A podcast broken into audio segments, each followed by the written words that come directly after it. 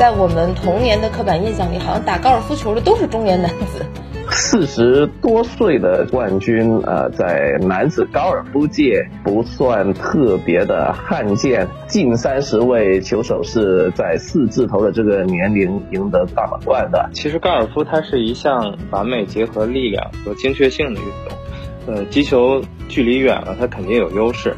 比如说我一杆能打三百码，你一杆打两百码，肯定是我占优势，因为下一杆它的距离就更短。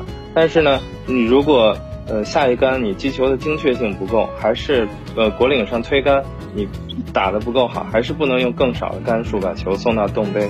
就拿米克尔森的例子来说，他一生其实没有受过什么重大的伤，他现在五五十岁了，身体条件其实还挺出众的，一点都不比二十多岁的小伙子差。那我还有一个好奇，就是刚才我们说了一些很多的男子的选手能够特别高龄的拿到冠军，为什么女选手大龄的冠军会少一点呢？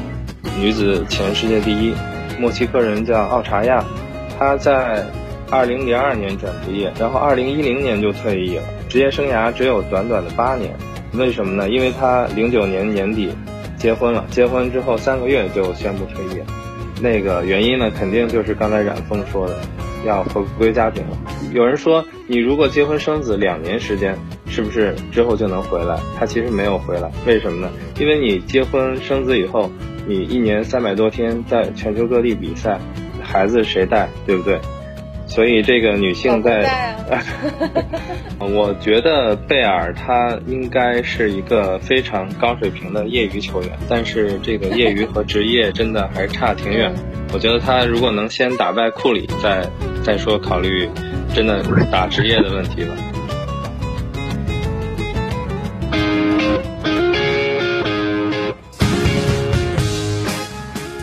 体求同存异，聊聊我们共同关注的体育热点话题。我是张文。一个人的运动生涯可以延续多长？这个话题呢，恐怕随着运动康复医学的进步，答案一直在变。现在我们看到，三十五岁以上的詹姆斯、C 罗仍然保持着非常顶级的状态，但在有一个领域。高龄似乎从来就不是什么新鲜事儿，那可能就是高尔夫球。在我们童年的刻板印象里，好像打高尔夫球的都是中年男子。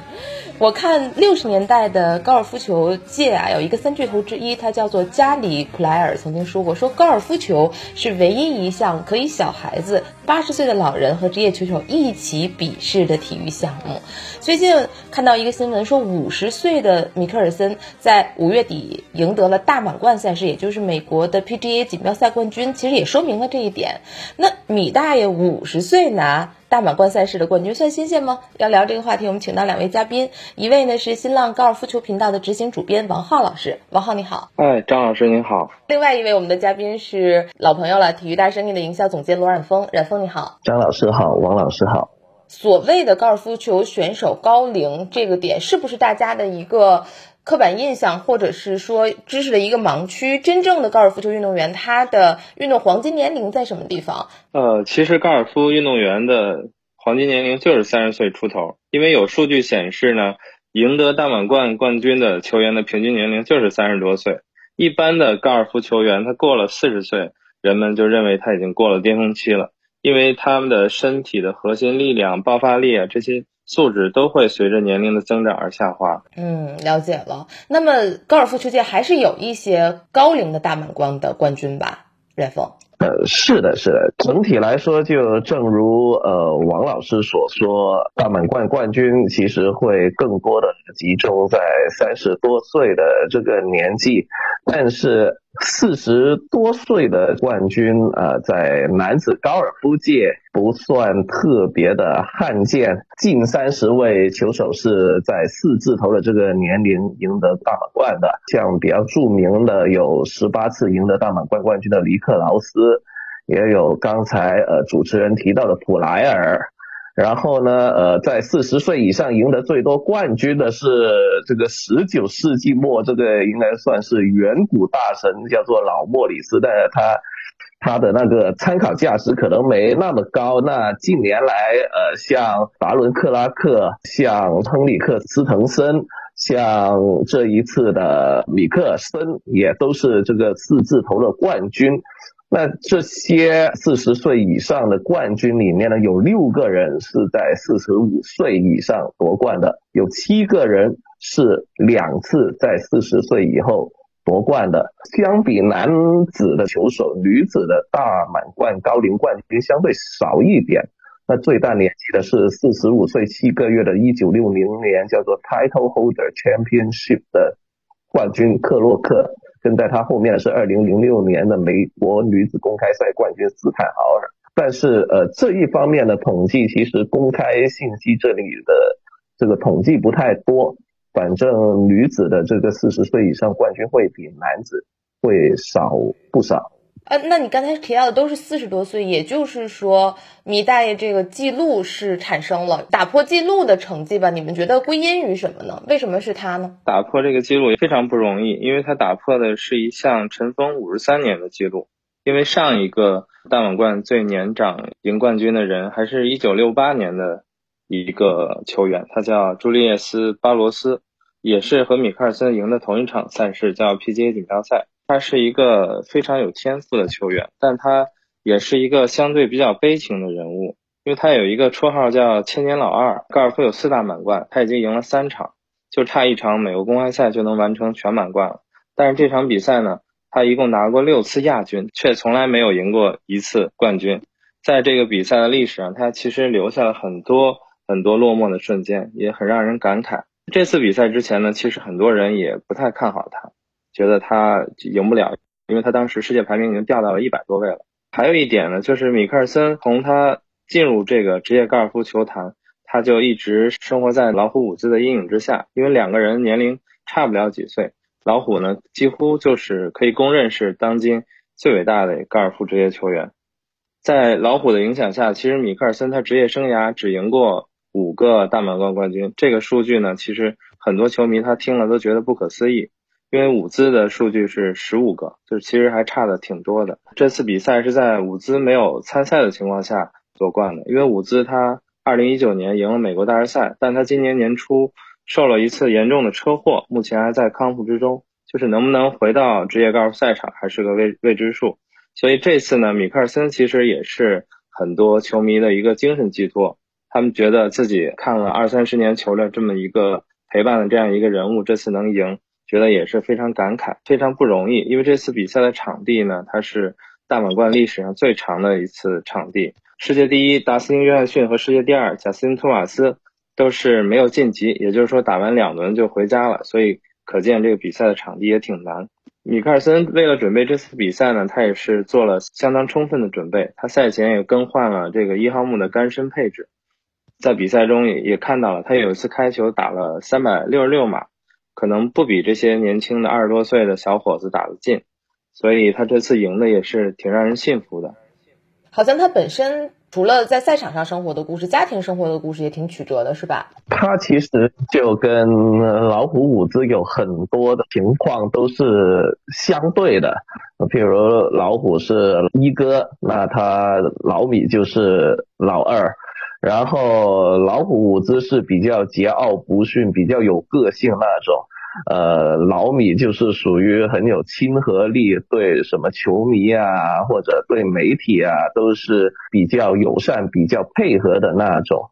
然后老虎伍兹传出过私生活上的丑闻，而老米就是呃比较强的模范丈夫的光环，他的。妻子叫做 Amy，十年前左右被诊断出乳腺癌，米克森就暂时退出了球坛，暂时停止了参加任何的赛事，就专门是为了照顾他的妻子。与其说他是生活坎坷，倒不如说他其实在很多方面上还是展示出了一个所谓。传统美国价值观里面的完美形象的寄托。有一个一直以来的疑问，就是为什么高尔夫球会盛产这样的大龄冠军，或者是刚才我们开头说的，好像高尔夫球挺适合年纪大的人再去从事的呢？其实高尔夫它是一项完美结合力量和精确性的运动。呃，击球距离远了，它肯定有优势。比如说我一杆能打三百码。你一杆打两百码，肯定是我占优势，因为下一杆它的距离就更短。但是呢，你如果呃下一杆你击球的精确性不够，还是呃果岭上推杆你打的不够好，还是不能用更少的杆数把球送到洞杯。就拿米克尔森的例子来说，他一生其实没有受过什么重大的伤，他现在五五十岁了，身体条件其实还挺出众的，一点都不比二十多岁的小伙子差。而那个国领边的短杆技术一直是他的优势，他的心态很成熟，什么大风大浪也都经历过了，毕竟也拿过那么多次的亚军。这次我觉得他能赢也是一个水到渠成的事吧。从赛制来讲呢，是不是也会有一些容易产生高龄的球员依然活跃在运动场上，同时容易产生高龄冠军呢？其实赛程上也没有说更倾向于年轻球员或。或那个年龄稍微大一点的球员，因为这个高尔夫大满贯一年是四场，和网球一样。其实大家我觉得机会也都是都是平等的，大家只是都会相对比较重视这个比赛。有些球员他可能大满贯前一周不会比赛，会选择休息。像这种年龄大的球员，他们就会相对的减少参赛的频率。嗯，这样可能更能保证自己的状态。高尔夫的这个淘汰赛制是这样的，一般一百多人去参加这个四天的比赛，然后前两天之后就把能继续参赛的人砍到可能七八十个人左右，啊，广泛成画了一条这个晋级线。对于一个参赛球手来说，他可能闯过了周四周五的这两轮这一关之后。他就能继续比赛，说不定就有机会在。后面的阶段脱颖而出了，尤其是周六一般叫做 Moving Day，排名变化会很剧烈的一天。其他的体育赛事呢，他们其实是会有更多的关卡要闯呃，也就比如对比这个网球来说，第一轮打到决赛，少说也要过个四五关。这样一种节奏呢，可能也多多少少会带来一些变化，也就是说。持续性的要求，尤其是我自己就觉得高尔夫和拳击都是能出现比较多的四十岁以上的冠军的。拳击就比高尔夫更加夸张了，这我完全有可能一场比赛直接就叫做世界拳王争霸战的。所以要拿世界冠军，可能就只需要打一场比赛。赛制上，我觉得是有一点点这个微妙的影响。网球的这个高龄冠军显著的比高尔夫少。网球它本身的这个运动跑动的需求也跟高尔夫不同的。嗯，另外就是高尔夫球比赛的气氛，给我看起来好像总是很休闲的样子，这是不是也是我的误解？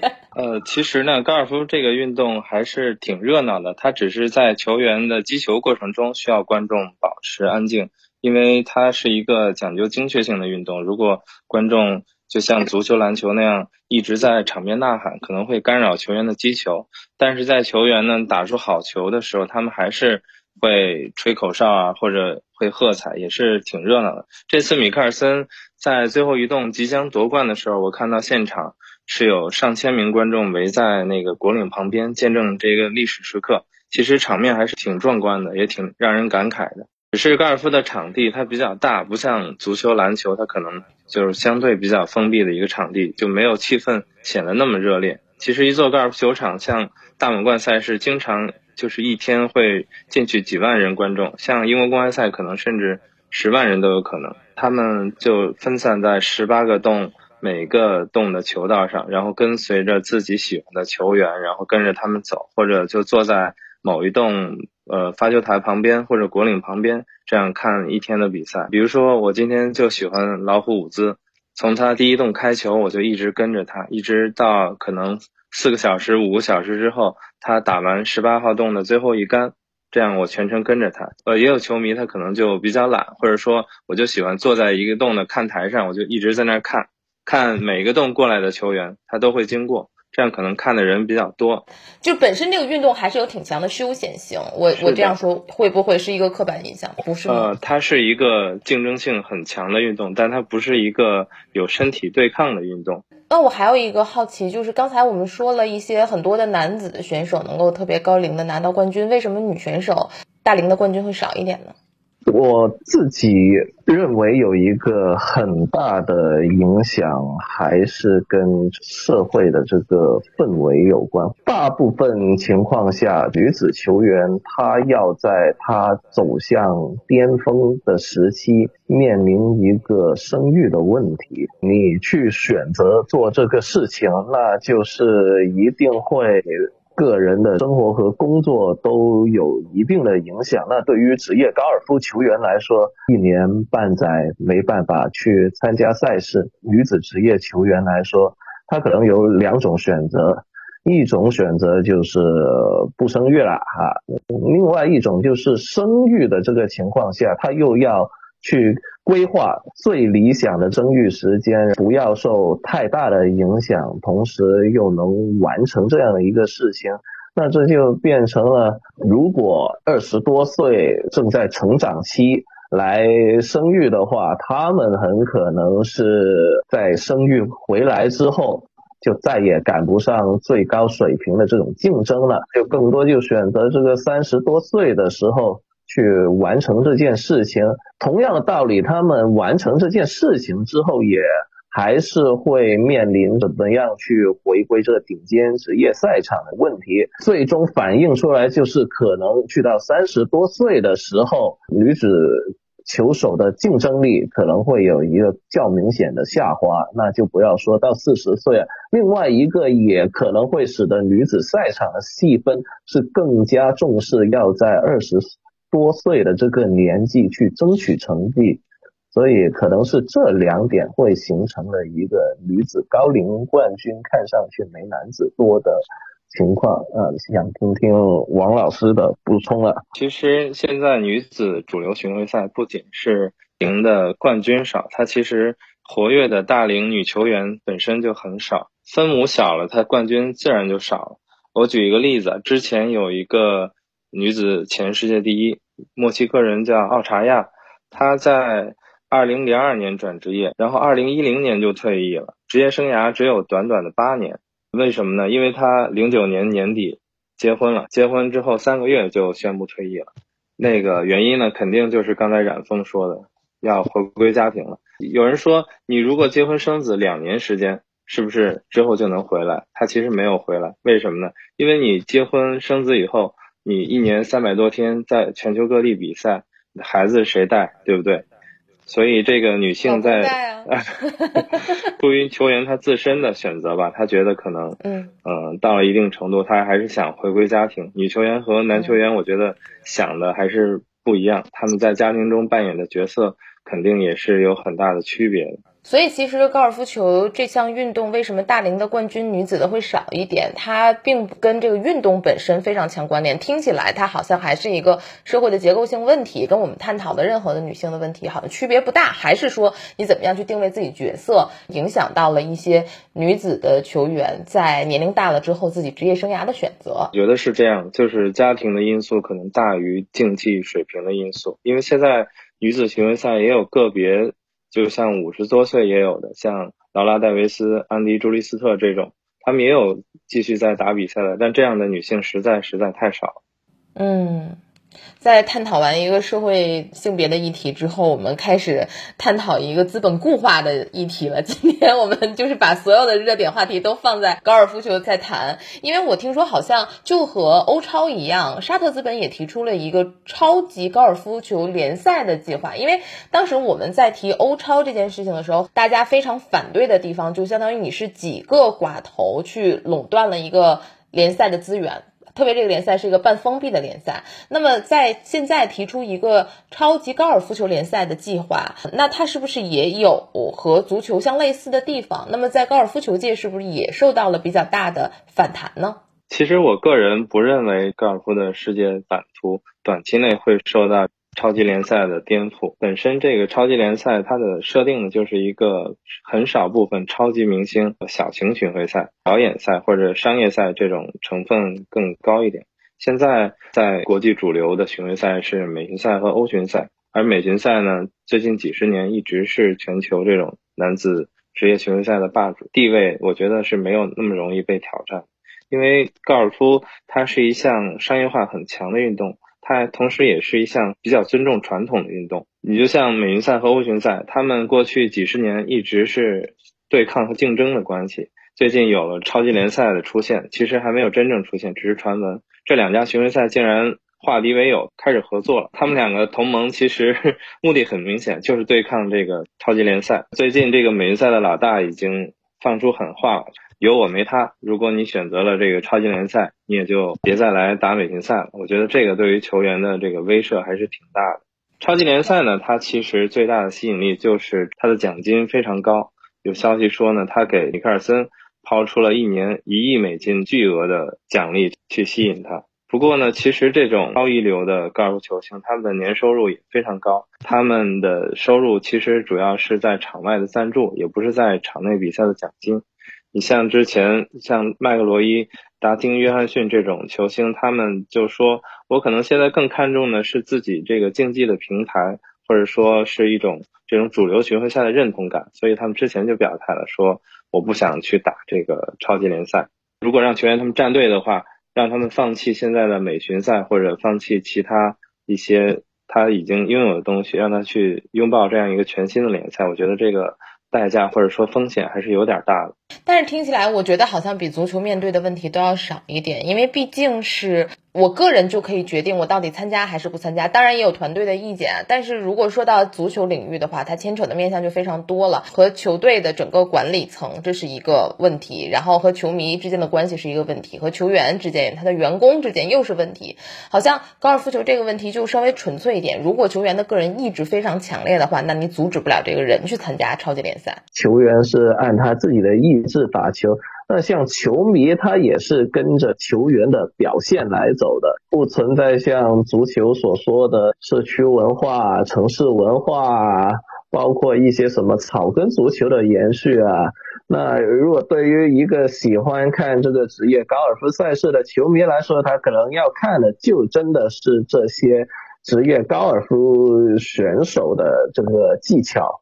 那这一方面来说，其实呃也可能会使得这个看上去呃高尔夫你去新开辟一个赛事，去改变一下版图，看上去的这个震撼感，呃没有足球那么高。恰恰是就是像米克尔森在之前他讨论这件事情的时候，他是这样说的，他说啊有这样的一项赛事。去聚集那么多的好球员，对于球迷来说呢，是增加了他们看精彩比赛的机会。同时，这个优秀的球员也会获得奖金。就对于这些优秀职业选手来说，他觉得打球赚到钱这是天经地义的事情，没有这么多的所谓道德层面啊、条条框框的这些考虑。但是他说到一个唯一不好的就是比赛是。球员如果加入了高超，他就要固定在高超比赛的时候去打球。某程度上来说，他可能一年的年初就已经有这个十八个星期这个日程。是已经被占据了。一年二三十场比赛的话，那他可能是一半的赛事都被占据的话，他的过去所拥有的自由选择权呢，就某程度上丧失了一点的。呃，我还有一个特别外行，但是我又很想了解的问题，就是每一个运动它的运动实现或者说它适合的年龄阶段都是不太一样的。当然，如果你算上他成为职业球员之前的那个时间，好像又有一些区别。你比如说像体操运动，它就是非常非常小，十岁以下开始就进行一个近乎职业的训练，然后对于女孩子来说，可能十五六岁的时候就要出来了，甚至要拿奥运会。冠军了，但是像高尔夫球这个运动，如果我们说他到五十岁还可以拿到最顶级赛事的冠军，或者还有大量的案例在四十多岁拿到最顶级赛事的冠军，那他如果从二十多岁开始立志于成为一个职业高尔夫球选手，他的职业生涯还有没有希望？比如说贝尔啊，这最近不是说要去打高尔夫球吗？贝尔三十一岁，我从一个足球运动员，我要转战高尔夫球赛场，这样是有可能的吗？我觉得贝尔他应该是一个非常高水平的业余球员，但是这个业余和职业真的还差挺远。我觉得他如果能先打败库里，再再说考虑真的打职业的问题吧。因为库里他是有这个高尔夫职业球员的水平，他之前是打了美巡赛的二级赛事光辉国际巡回赛，只是没有晋级，但是水平我觉得已经相当相当高了。我觉得你看起来高尔夫运动的它的运动寿命很长，比如说从十几岁到五十多岁都可以打，这个也有高峰和低谷。很多球员他可能到了三十岁，他就一直打比赛，一直不晋级，一直调整不好状态。他可能就选择，比如说我退役或者去做教练，或者换一条路了。所以这个运运动也没有想象的那么简单，就是说可以打几十年，一直风风光光的。因为这个运动。它真正能挣钱的，也就是全球，我看过统计，也就是几百人，也就是打欧美顶级巡回赛的那几百人。他有大量的青少年赛事，这些孩子他其实可以很早就像职业球员那样子，在比较多不同的城市去打球，去自己去安排行程。但是就算是他们从小有这些体验，他真正进入到职业的这个圈子这里面的感受也是截然。不同的，那这个对于二十多岁才去想进入的人来说，那种冲击力自然就更大了。